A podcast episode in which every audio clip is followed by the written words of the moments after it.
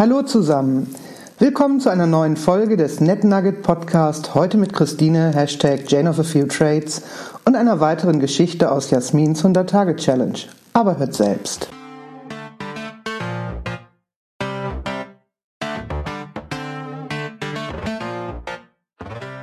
Gestern Abend hat mich eine Situation sehr berührt. Eine Frau stand in Tränen in der Halbdunkelheit nah am Park auf dem Fußgängerweg und als ich sie kurz im Vorbeigehen ansah, bemerkte ich ihr unter den Augen glänzendes Gesicht.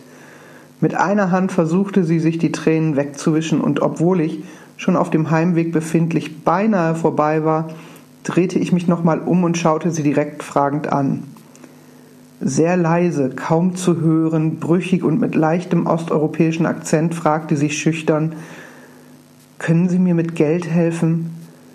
Es ist wegen meinem Mann.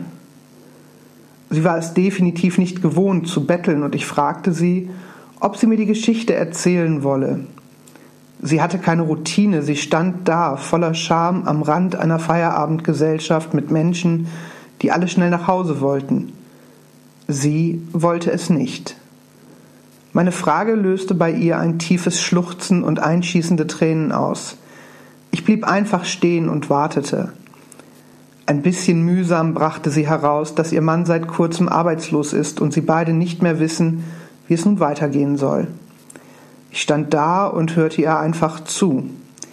Sie schluchzte und erzählte stockend. Nach und nach kam raus, dass gar nicht die Arbeitslosigkeit das Problem sei und der daraus äh, resultierende Geldmangel, sondern dass ihr Mann eine Krebsdiagnose vorgestern erhalten hatte und der Eigenanteil bei den Therapien ihnen nun finanziell das Genick bricht. Die Bank gibt ihnen keinen Kredit. Die Familie hat bereits alle Rücklagen aufgebraucht. Ich stand nur da und hörte zu. Sie erzählte, dass sie seit ihrem 16. Lebensjahr und derweil 35 Jahren ihr ganzes Leben mit ihrem Mann zusammenlebt und nicht weiß, wie sie alleine überhaupt leben könnte. Alleinsein kennt sie nicht und seine Sorgen für sie machen ja auch große Sorgen.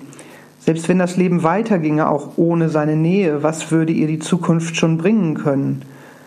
Er wäre so verzweifelt, dass er nicht für sie vorsorgen konnte und nicht wüsste, wie er sie vor einem Morgen in finanzieller Not schützen könnte.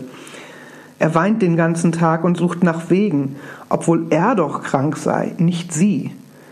Gerade als ich etwas sagen wollte, richtete sie sich auf und sagte zu mir, ich bin so froh, dass Sie mir zugehört haben.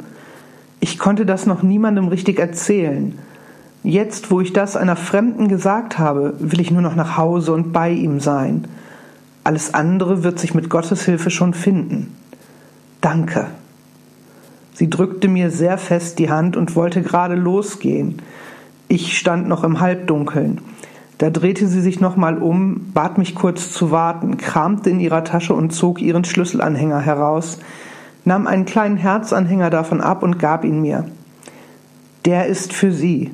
Sie haben mir heute einen Weg erklärt, ohne ein Wort zu sagen. Danke.